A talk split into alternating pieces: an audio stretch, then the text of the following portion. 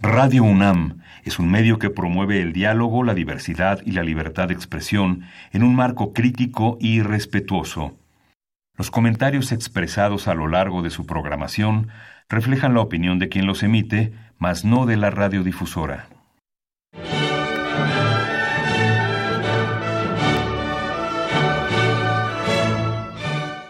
Diálogo Jurídico. Derecho, Cultura y Humanismo. Programa a cargo del maestro Eduardo Luis Fejer.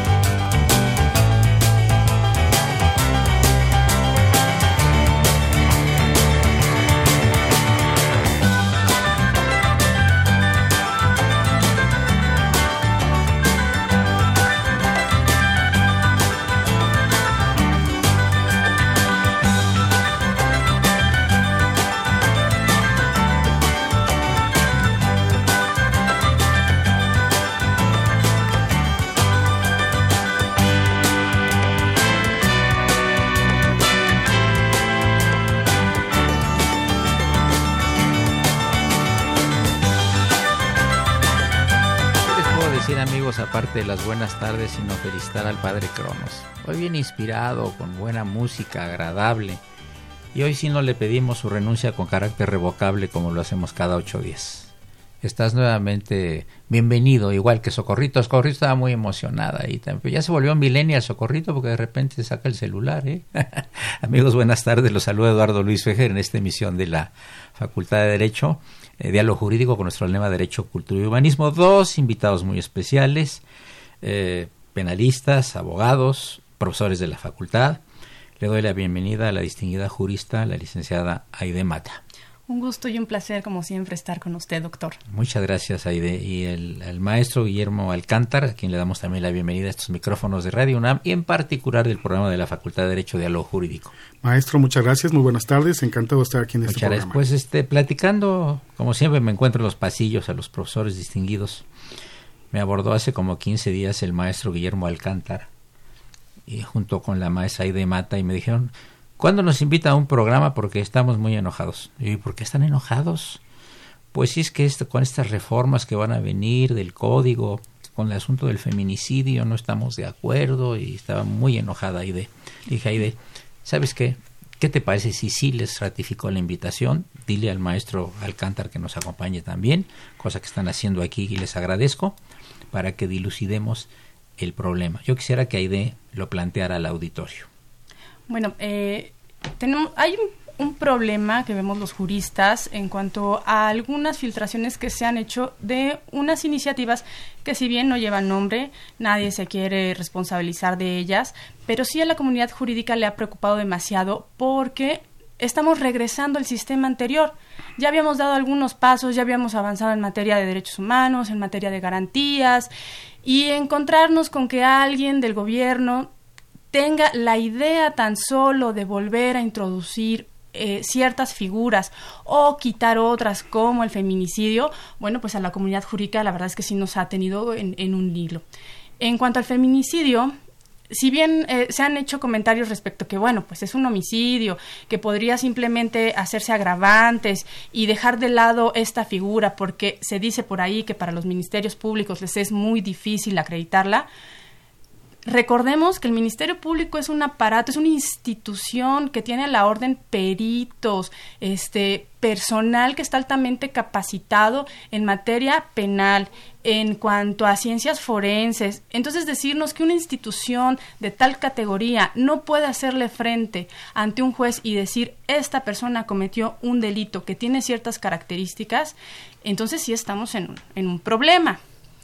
El feminicidio, si bien en el fondo es un homicidio, pero es un delito que tiene características muy específicas y tiene un sujeto pasivo específico.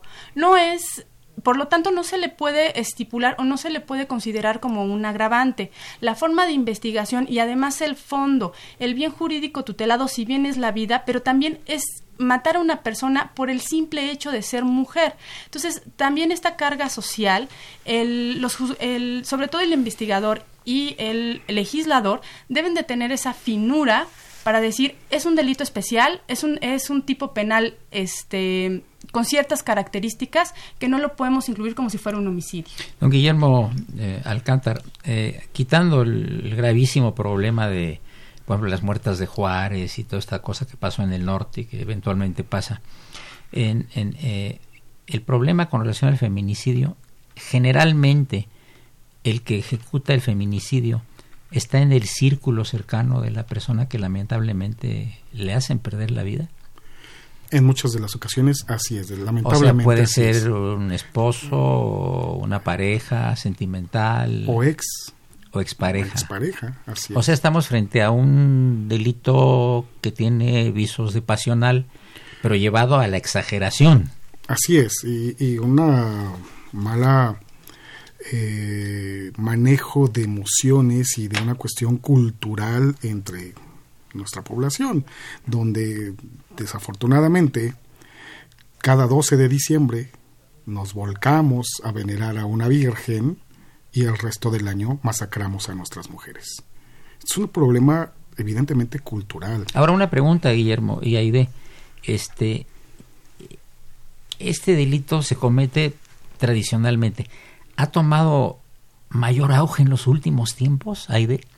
Yo creo que... O se, o se ve más por las redes sociales y los periódicos y todo.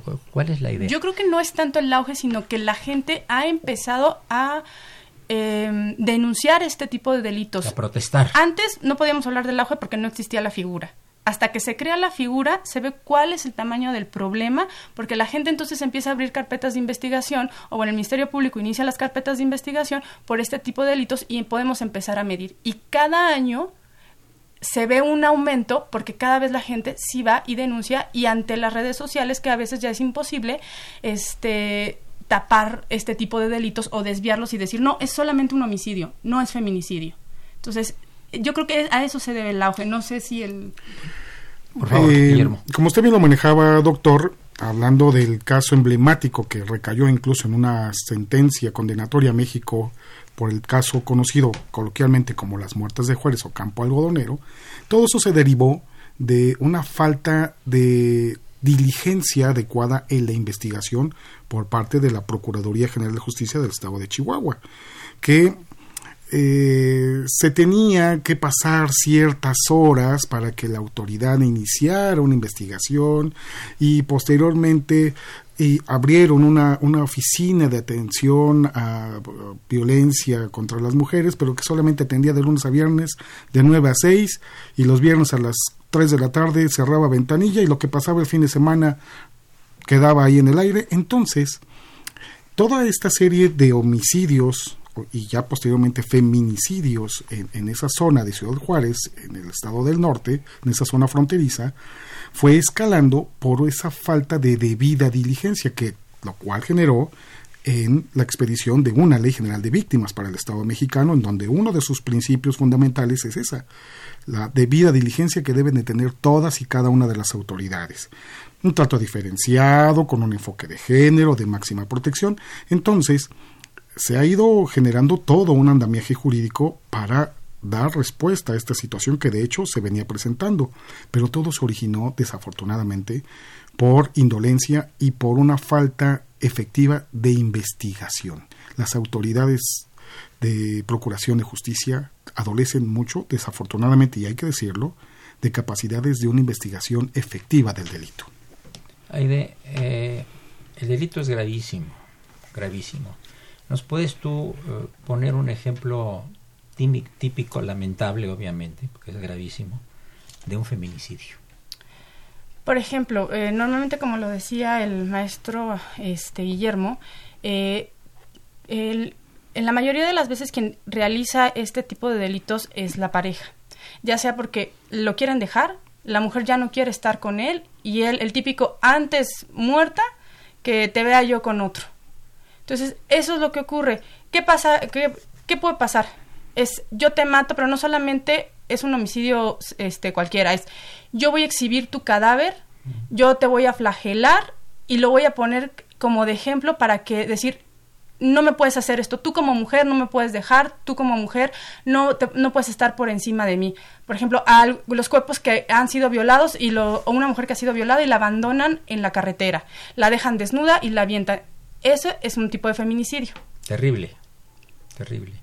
Y ahora con lo de las redes sociales, don, don Guillermo, pues hay mayor evidencia de estas cosas y también mayor protesta, ¿no? Porque esto es terrible, ¿no? Así es. Ajá. Eh, ahora yo quería preguntarles a ustedes antes de pasar al siguiente segmento, ¿Qué tanto tiene que ver el tema del machismo con estas cosas, Aide?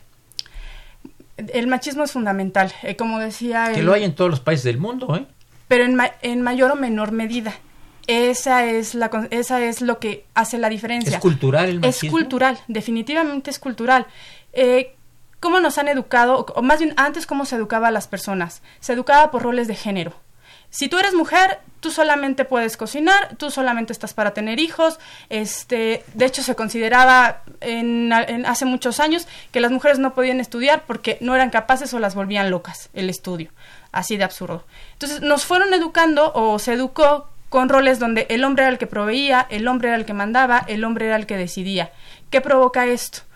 Que la mujer siempre se encuentre debajo del hombre y tenga que estar supeditada a su voluntad y a lo que él diga. Cuando se revela, entonces mereces un castigo. Eso es parte del machismo y es en lo que deriva un feminicidio.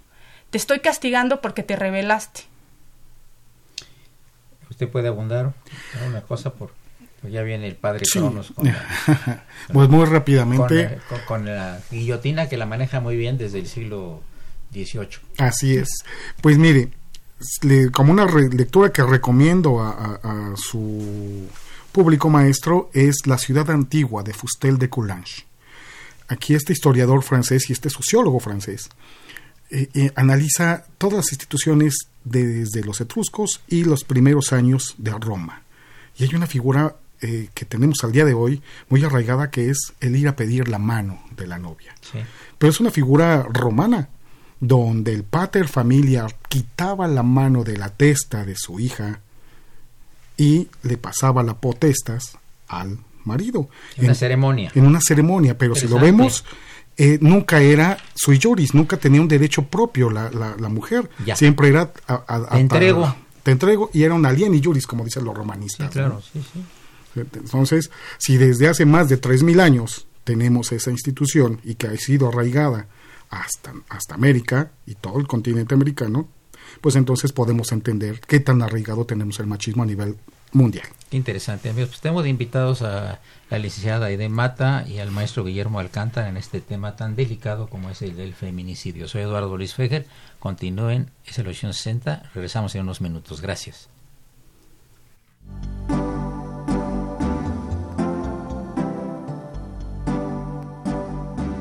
Está usted escuchando Diálogo Jurídico Derecho, Cultura y Humanismo.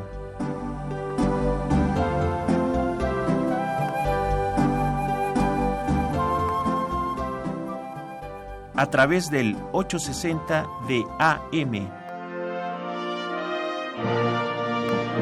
El alma mater del cuadrante.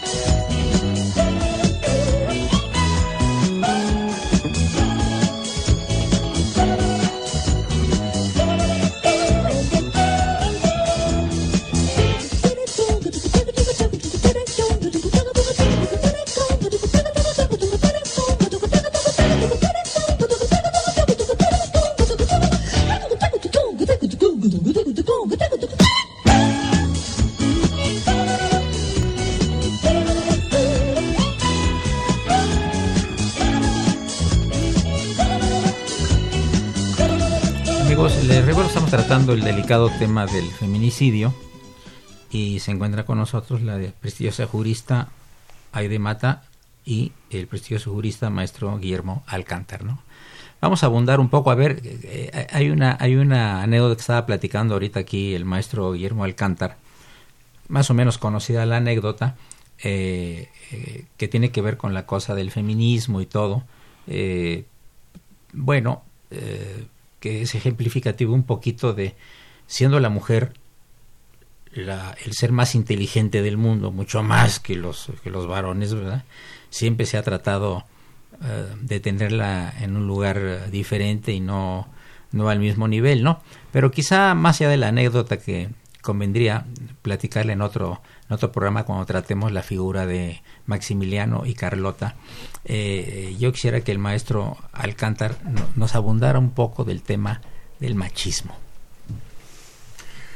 Pues bueno, de esta desafortunadamente construcción social que se ha ido generando a lo largo de las décadas o de los siglos en nuestras sociedades, pues ha um, tenido resultados mucho, muy graves y desastrosos a nivel mundial. Es un flagelo que debemos en un mundo de progresividad de derechos, de progresividad de derechos humanos, y en el caso aquí de todas las personas, hombres y mujeres, que se debe de impulsar día a día para que dejemos atrás esas viejas prácticas, de que vivamos en un plano de verdad y de verdadera y real igualdad y de oportunidades en todos los ámbitos para hombres y mujeres. Yo creo que esa es la aspiración que debemos llegar. Sí, a ver, eh, el señor Bernardino Cruz Gamboa, quien saludamos, nos llama de Tecamac y le pregunta a Aide, ¿Qué diferencia existe entre el homicidio y el feminicidio? Si ambos, dice, privan de la vida a un ser humano. Me voy a meter para contestar esta pregunta un poquito, voy a tratar de ser lo menos técnica posible. El homicidio, eh, hablando eh, entre los estudiosos, es un tipo básico. Es simplemente alguien mata a otra persona. No importa eh, digamos, quien realiza la acción, quien mata, no importa si eres hombre, mujer, si eres servidor público, los años, este, los años que tengas, bueno, mayor edad, este, inclusive no, porque hay este procedimientos especiales para los este menores este de edad. Entonces, ahí no tienes, ahí no hay, es un ser humano que mata a otro ser humano. Ese es el delito básico de homicidio. El feminicidio tiene circunstancias que si bien es matar a una persona, pero esta persona tiene una calidad específica, ser mujer. De entrada ya lo separa del homicidio básico. Además, para no solamente es que mates a una mujer, el tipo de feminicidio tiene varios incisos donde te dice, se considera que tú, este, si no me equivoco, ultrajaste a la mujer o bueno, eh, violaste a la mujer o violentaste a la mujer, si hay exhibición de cadáver, si hay violación este, eh, a la persona y luego hay homicidio. O sea, tiene varias circunstancias que se deben de acreditar para establecer un feminicidio. Porque efectivamente, un hombre puede matar a una mujer y se podrá tomar como un homicidio simple. Pero si concurren todas estas circunstancias de violencia, entonces ya la mataste por el simple hecho de ser mujer porque le tenías odio, porque te quiso dejar, porque, o sea, ya e, esa es la diferencia entre el homicidio que es un tipo básico y el feminicidio que es un este tipo especial, digamos. Ahora yo le voy a cambiar la situación, se la voy a preguntar al maestro Guillermo Alcántar. El caso de una pareja donde la mujer es la que comete el, homicidio y además hace vejación del cadáver del hombre, exhibición del hombre eh, con sus heridas, lo tira en la calle al hombre, etcétera, etcétera, que se da muy rara vez, pero puede ser. ¿Cómo se le llamaría a este delito? Es un homicidio agravado. Es homicidio agravado. Se agrava por otras circunstancias. ¿Y si las considera el juez? Las puede llegar a considerar, por supuesto. Si así las hace valer el agente del Ministerio Público en su formulación de imputación. Significa que, por ejemplo, en lugar de darle 30 años de prisión, le puede dar 35. Así es. Ajá. ¿Y esto ha ocurrido? Sí, así es, y sí, ha llegado a pasar, por supuesto. Eh, vaya, todo esto depende de la... Me voy al, sustrato básico, a la investigación. Okay. A la investigación que realice el Ministerio Público, porque también no debemos de dejar de lado que al día de hoy tenemos o continuamos con viejas prácticas que realizaba el, Ministerio Público las Procuradurías en la década de los 70, 60, 50, donde a través del mínimo esfuerzo o revictimizando a, a, los denunciantes, dejaban de lado ciertas conductas, incluso hasta se pueden llegar a burlar de los hombres. Ahorita, el día de hoy, yo traigo una carpeta de investigación donde en una semana vamos a, la audiencia inicial por violencia hacia mi representado, varón. Cuando llegó a la agencia del Ministerio Público a denunciar, prácticamente se burlaron de él. Entonces, no solamente es el problema que, subyace eh, al interior de, de, un domicilio de una pareja, un domicilio conyugal, sino también la violencia institucional que se puede dar.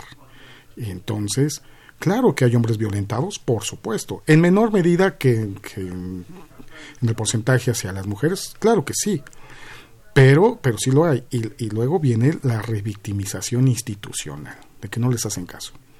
Y para eso, evidentemente, existe la figura. O decir que la víctima tenía la culpa. Que por haberse exhibido, que porque usaba prendas muy provocativas y ese tipo de cosas son absurdas, ¿verdad? Así es. Es como dicen, si en la calle que le pasa un problema de una, de una dama que va ataviada de cierta manera y le echan la culpa de que le estén diciendo piropos o que estén tratando de hacerle acoso, ¿no? Es tan absurdo como decirle a una persona, te robaron porque traes dinero. Sí. Sí. O sea, pues sí, traigo dinero porque necesito trabajar o porque me gusta traer un reloj o algo y que llegue al Ministerio Público y le digan, sí, pero ¿para qué trae un reloj tan caro? Pues usted se lo estaba buscando. Ahora, pues aquí estamos viendo, don Guillermo y Aide, eh, que estamos, se está trabajando sobre el mundo de las pasiones, ¿verdad? Así es. Porque realmente, solamente que hay una cosa de deliberación, de que te voy a hacer alguna cosa por fuera de las emociones, digo, está bien, pero digo, está mal como quiera, digo, pero eh, en el problema ahí de la pareja que se enoja con la otra pareja y la otra comete el feminicidio o el homicidio, etcétera, etcétera, estamos en un mundo que es incontrolable para el ser humano, que son las emociones, ¿no? Digo, podemos controlar las emociones hasta cierto punto, pero hay gente que no puede. Así es. No sé qué opinas tú.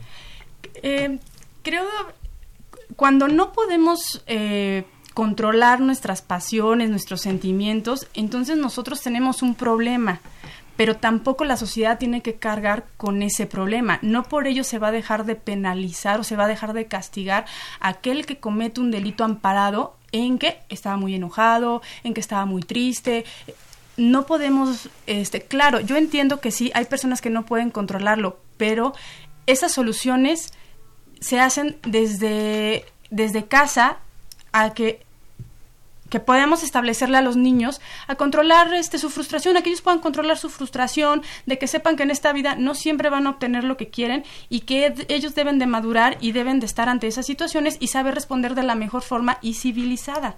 Por eso vivimos en sociedad. El licenciado Raúl Romero Escutia le pregunta al licenciado Guillermo Alcántar, al maestro Guillermo Alcántar, si eh, mucho del problema es la preparación de los ministerios públicos yo coincido con, bueno, respondiendo al colega, yo creo que sí, estoy convencido que sí.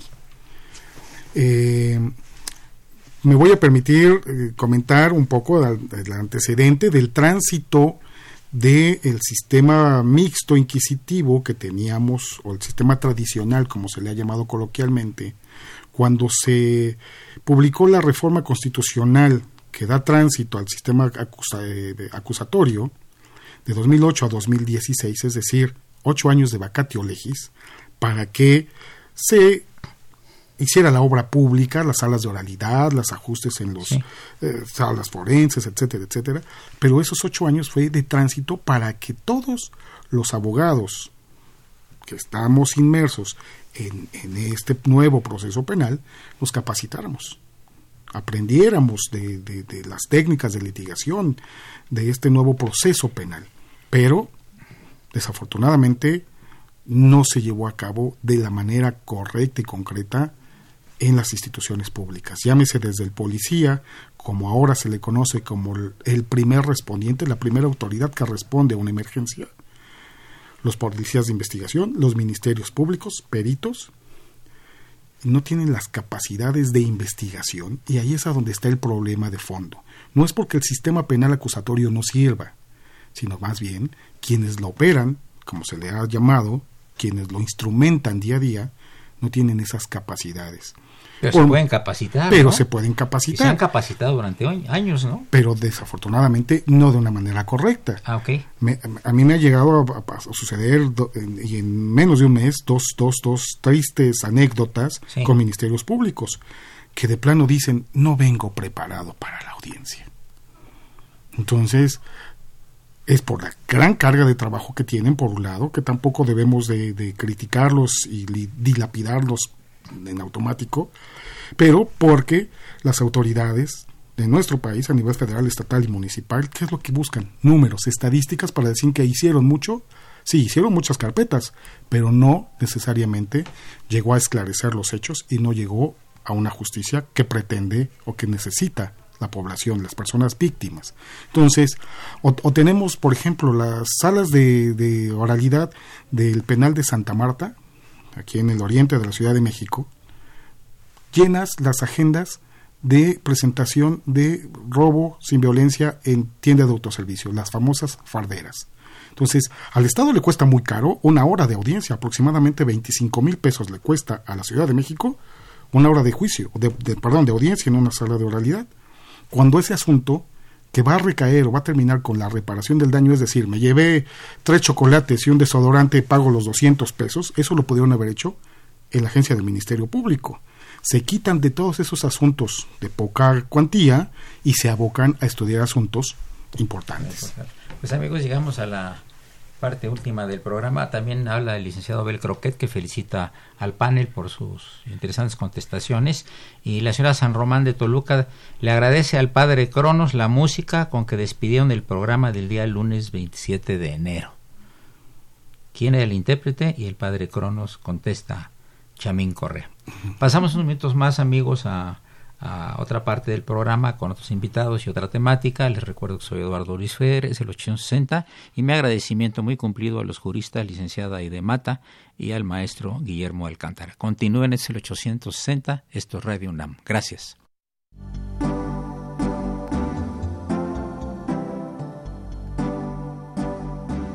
Está usted escuchando Diálogo Jurídico, Derecho, Cultura y Humanismo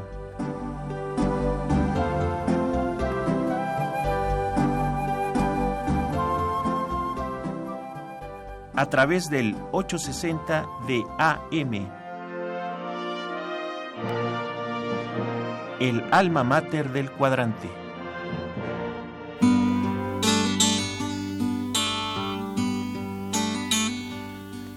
Tu me dis, loin des yeux, loin du cœur, tu me dis qu'on oublie le meilleur Malgré les horizons, je sais qu'elle m'aime encore. Cette fille que j'avais surnommée Butterfly, ma butterfly. Dans un mois, je reviendrai. Butterfly, ma butterfly près de toi je resterai. L'océan, c'est petit, tout petit, pour deux cœurs où l'amour a grandi. Malgré ce que tu dis, tu vois qu'elle m'aime encore. Cette fille que j'avais enlacée butterfly, ma butterfly. Dans un mois, je reviendrai. Butterfly, ma butterfly. Près de toi, je resterai. Notre amour est si grand, oui, si grand que le ciel y tiendrait tout dedans. Malgré ce que tu dis, je sais qu'elle m'aime encore.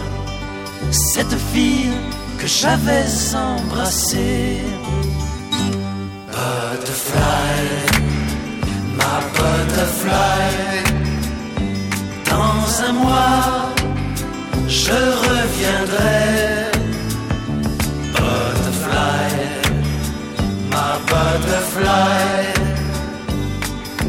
Près de toi, je resterai. Butterfly, ma butterfly.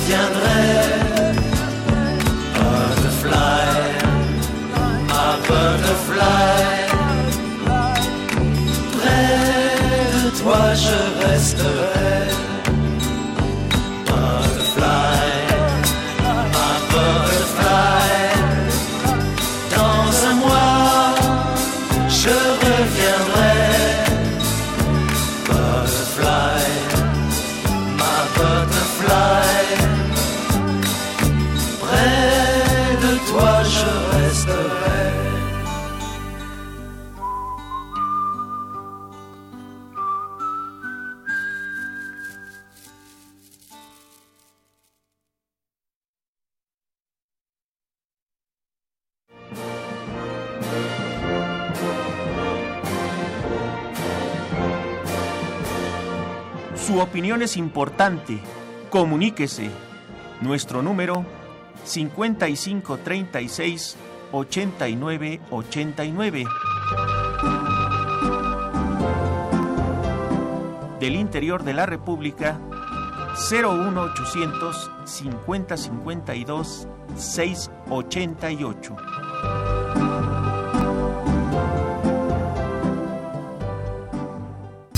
It's not fair.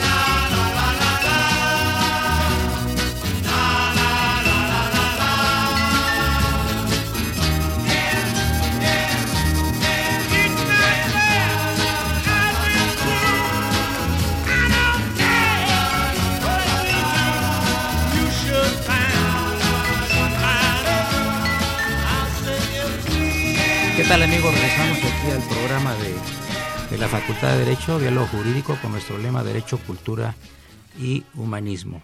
Me da muchísimo gusto recibir en estos micrófonos a un muy connotado historiador mundialmente conocido, con unos temas particularmente difíciles y que ha investigado durante muchos años. Me refiero al señor Edwin Black. Le voy a- y que viene acompañado de su esposa Carol, a quien le damos también la bienvenida aquí a Radio UNAM y particularmente al programa de la Facultad de Derecho. Eh, Francisco Gil White nos va a hacer favor de traducir la entrevista que le vamos a hacer a este historiador. El historiador Edwin Black, americano, se ha adentrado en una cosa un poco extraña para nosotros y que ha estado oculta por mucho tiempo, que es la eugenesia. Vamos a preguntarle al señor Edwin Black qué es la eugenesia y por qué su interés en este tema y le voy a rogar a Francisco Gil que sea el traductor. ¿Puedes decirle? Yes, if you could please tell us what eugenics is and what is your interest in this topic. Eugenics. Ve diciendo tú. Eugenics, that is American eugenics, El eugenismo, es decir, el eugenismo estadounidense, was the uh, organized effort to create a white, blonde, blue eyed master race fue el esfuerzo organizado para crear una raza blanca, rubia, de ojo azul, que fuera la raza maestra, that would have dominion over the entire earth, que sería la raza dominante en todo el planeta, which would be achieved by eliminating the existence logrado a través de eliminar la existencia of all those considered unfit to continue their existence. de todos aquellos considerados no aptos para continuar su existencia. Ahora, And, and, and, and this was done decades before the Hitler regime. Y esto se hizo en Estados Unidos décadas antes de que Hitler llegara al poder. ajá, ¿por qué su interés particular en este tema y por qué lo, ha- lo ha abundado él tanto? Okay, so what's your uh, particular personal interest in this topic and why have you uh, investigated so deeply in it? I've investigated all forms of genocide and injustice. He investigado todo tipo de formas de genocidio y de injusticia más generalmente for approximately a, a, a half century eh, y llevo eh, aproximadamente medio siglo en esto because my parents are actually Holocaust survivors. porque mis papás son sobrevivientes del holocausto, de hecho. Uh, the well known story is my mother as a teenager Eh, La historia eh, conocida es que mi mamá como adolescente was pushed out of a train on the way to Treblinka by her mother. fue empujada fuera del tren que iba rumbo a Treblinka por su madre. Que era un campo de concentración. Treblinka era un sí, y de eh, exterminio. así es, Treblinka era un campo de concentración y de exterminio. And uh, she was shot by local forces on the ground. Ella fue eh, dispara le dispararon eh, las fuerzas en el en, en Cuando le empujaron tierra abajo firme. del tren, sí. Sí, cuando la empujaron del tren and buried in a mass grave y fue enterrada en una fosa común, with her legs sticking out of the snow. Pero estaba eh, eh, saliendo su pierna de la de la Nieve. nieve, sí. And my father, who was a partisan, Y mi papá, que era un partisano, O sea, que explique que es es, decir, partisano. un partisano eran los, los grupos irregulares de eh, guerrilleros que estaban peleando en contra de los nazis en distintas partes de Europa. Entonces el, el And papá he- del señor Edwin Black era, era un partisano. and he rescued her, and they lived in the woods for two years. Entonces él, él vio la pata que salía de la, nueve, de la nieve perdón, Y la, y la rescató y, y vivieron juntos eh, es- escondidos en, en los bosques. Eh, how, how long? Two years. Durante dos años. ¿En qué parte de Europa era esto? In what part of Europe was this going on? Poland, En Esto Polonia. es Polonia. Poland, and uh, occupied Poland. And uh, it has been my mission to uh, answer the unasked question and to explain what happened, not just uh, uh, what happened, but how it happened. Ha sido mi misión contestar las preguntas sin, res- sin respuesta y explicar qué sucedió y cómo sucedió. Adelante. Eh, y, eh, pero los papás del señor Black llegaron a los Estados Unidos en qué año después de, de salir de este, de este horror de... In what year did your parents arrive in the United States? Uh, After my, the horror? My parents came in uh, 1950. Uh, they um, were refugees from deep from a from a DP camp. Mis papás llegaron en el año de 1950 a Estados Unidos, eran refugiados de un eh, campo de personas desplazadas. ¿DP es desplazado? Sí, Displaced Persons Camp. and they waited two years for a number. Y estuvieron esperando dos años para que les dieran un número de entrada. ¿Esperando en qué parte? ¿En, la, en Polonia? Where were they waiting? In a, which which DP camp? Ah, they were waiting for two years in the DP camp. Perdón, estuvieron En esperando. desplazados. Sí, dos años ahí antes de que les dieran un número para que ya pudieran Ajá. ir. Uh, uh, the specific camp was called Fehrenwald.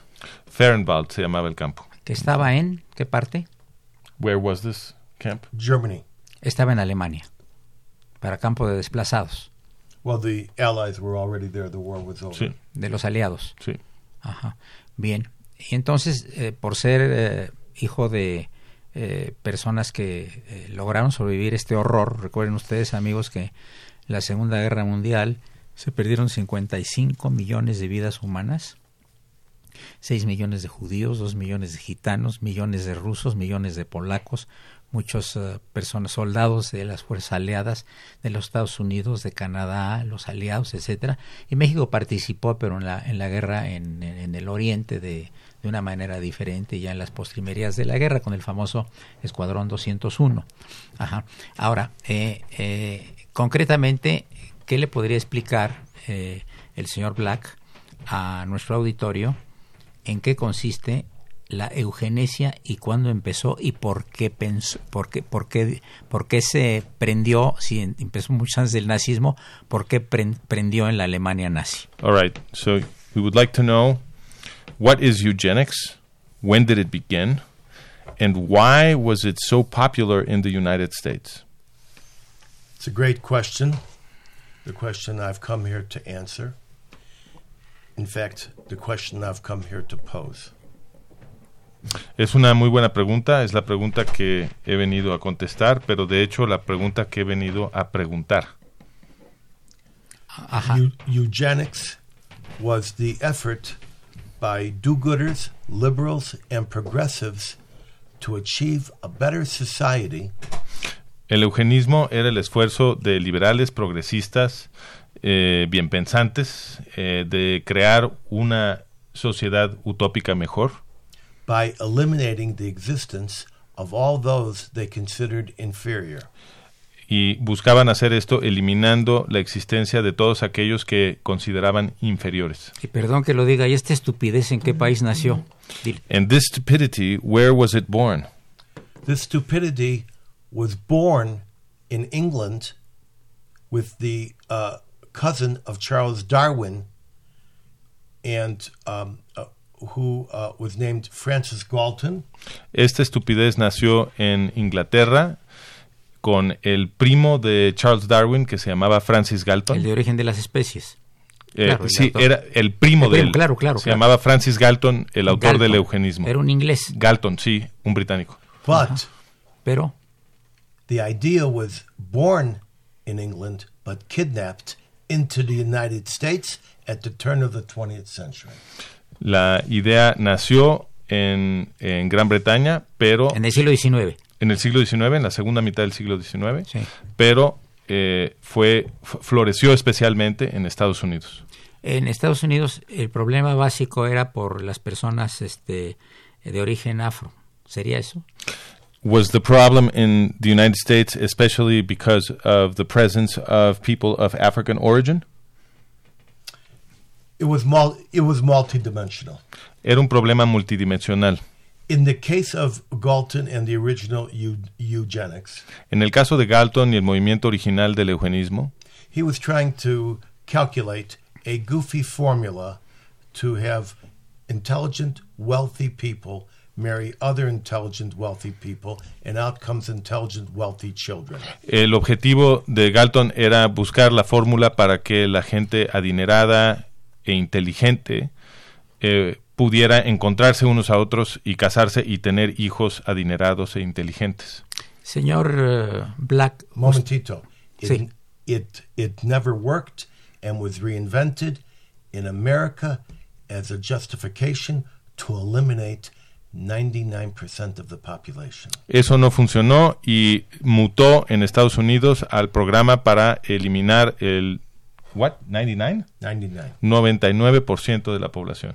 And the idea was to wrap racism in a scientific and pseudo-juridical cover.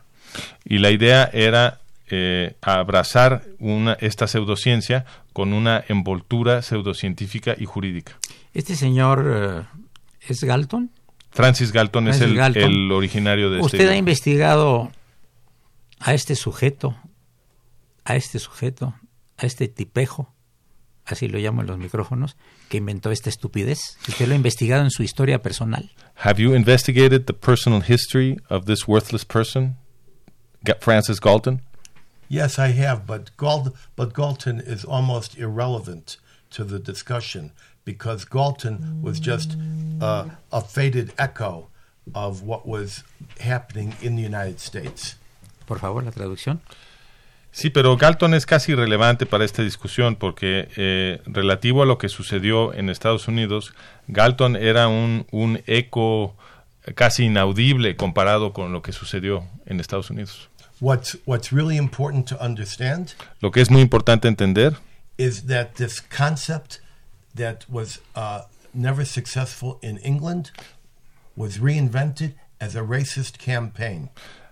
eh, que este concepto que fue inventado en eh, Gran Bretaña fue reinventado en Estados Unidos como una campaña racista. By the legal profession, por la profesión legal, by the legislatures, por las legislaturas, by the medical profession, por la profesión médica, all acting juridically todos actuando dentro del marco legal, according to laws that they got passed in 27 states. actuando de acuerdo a leyes que lograron aprobar en 27 estados. These were race laws Estas eran leyes racistas, that were powered by pseudoscience from Harvard, Princeton, and Yale. justificadas por medio de pseudociencia que salía de Harvard, de Princeton y de Yale. And they they rested their premise on the work of uh, of uh, uh, uh, Mendel's principles of heredity. y descansaban, eh, soportaban todo esto sobre las, eh, o, o- o más bien, pretendían descansar esto sobre las leyes de herencia de Mendel. Sí, claro que sí, claro, por supuesto. Ahora, eh, ¿nos puede platicar un poco el señor Black, Edwin Black, de su vida personal? Como historiador, como por... Sí, es interesante para su auditorio. Could you tell us a little bit about your personal history?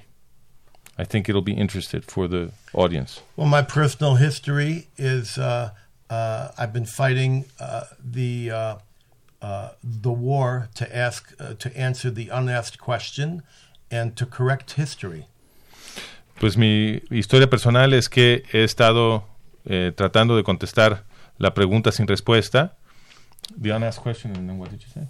a- a- and to correct history Y, y corregir la historia and to give history dimension y darle una his- eh, dimensión histórica and to not only document what happened but who got off scot free y no solamente documentar lo que sucedió, sino quienes escaparon a la ley.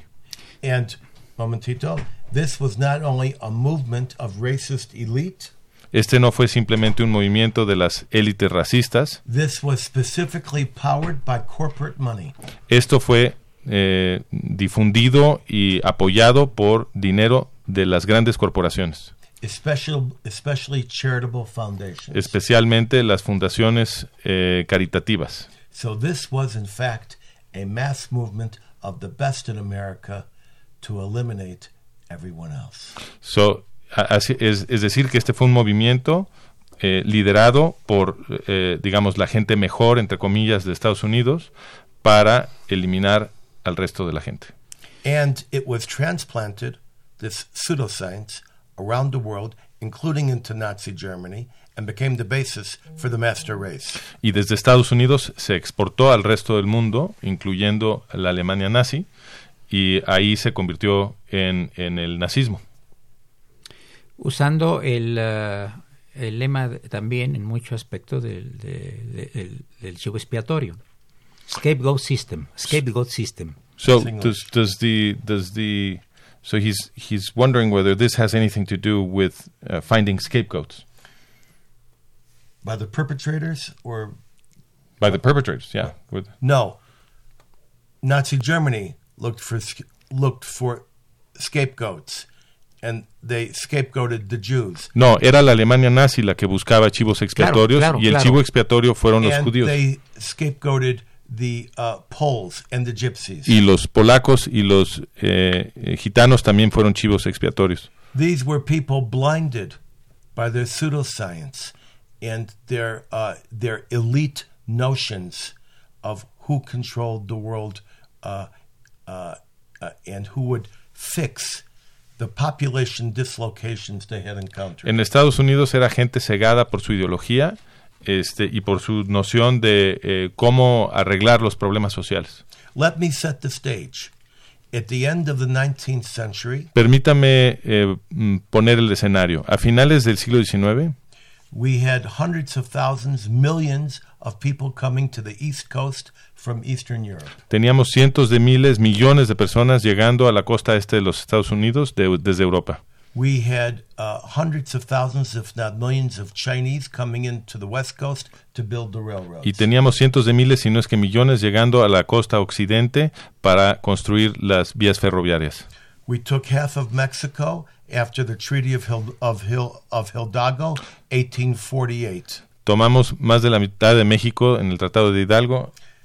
The blacks were uh, off the, were off the plantation after the Civil War, Los, los negros ya no estaban en las, en las plantaciones después de la guerra civil. And the Indians were off the reservation, y los indios ya no estaban en las reservaciones. And the um, and the American uh, continent was uh, turning from an agricultural society to an agri- uh, to a cosmopolitan society. y eh, la sociedad estadounidense se estaba haciendo una transición desde el agrarismo hacia el- la sociedad industrial. Sí, le hablan al profesor eh, eh, Edwin Black de Guadalajara, el doctor Michael Hogan, You're getting a call from Guadalajara. y dice que las teorías de superioridad sajonas vienen desde la invasión sajona a las Islas Británicas. Uh, he's wondering whether the theories of uh, Saxon superiority uh, date to the invasion of the British Isles by the Saxons. y justificar la esclavitud y el etnocidio de los grupos eh, celtas que en Well, esa es una pregunta son distinta, entonces. indígenas de dichas islas. Así dice. So, what about that?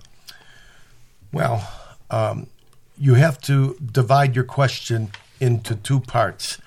Uh, Habría que dividir la pregunta en dos partes. uh, the, the first part is the sense of uh, German superiority. Lo primero tiene que ver con las- la percepción de los alemanes de su propia superioridad. And my friend Francisco here has done a great deal of research into German superiority over the ages. Y mi amigo Francisco aquí, se refiere a mí, ha hecho mucha investigación sobre... Eh, what did you say? Over the ages. Yeah, but what about what?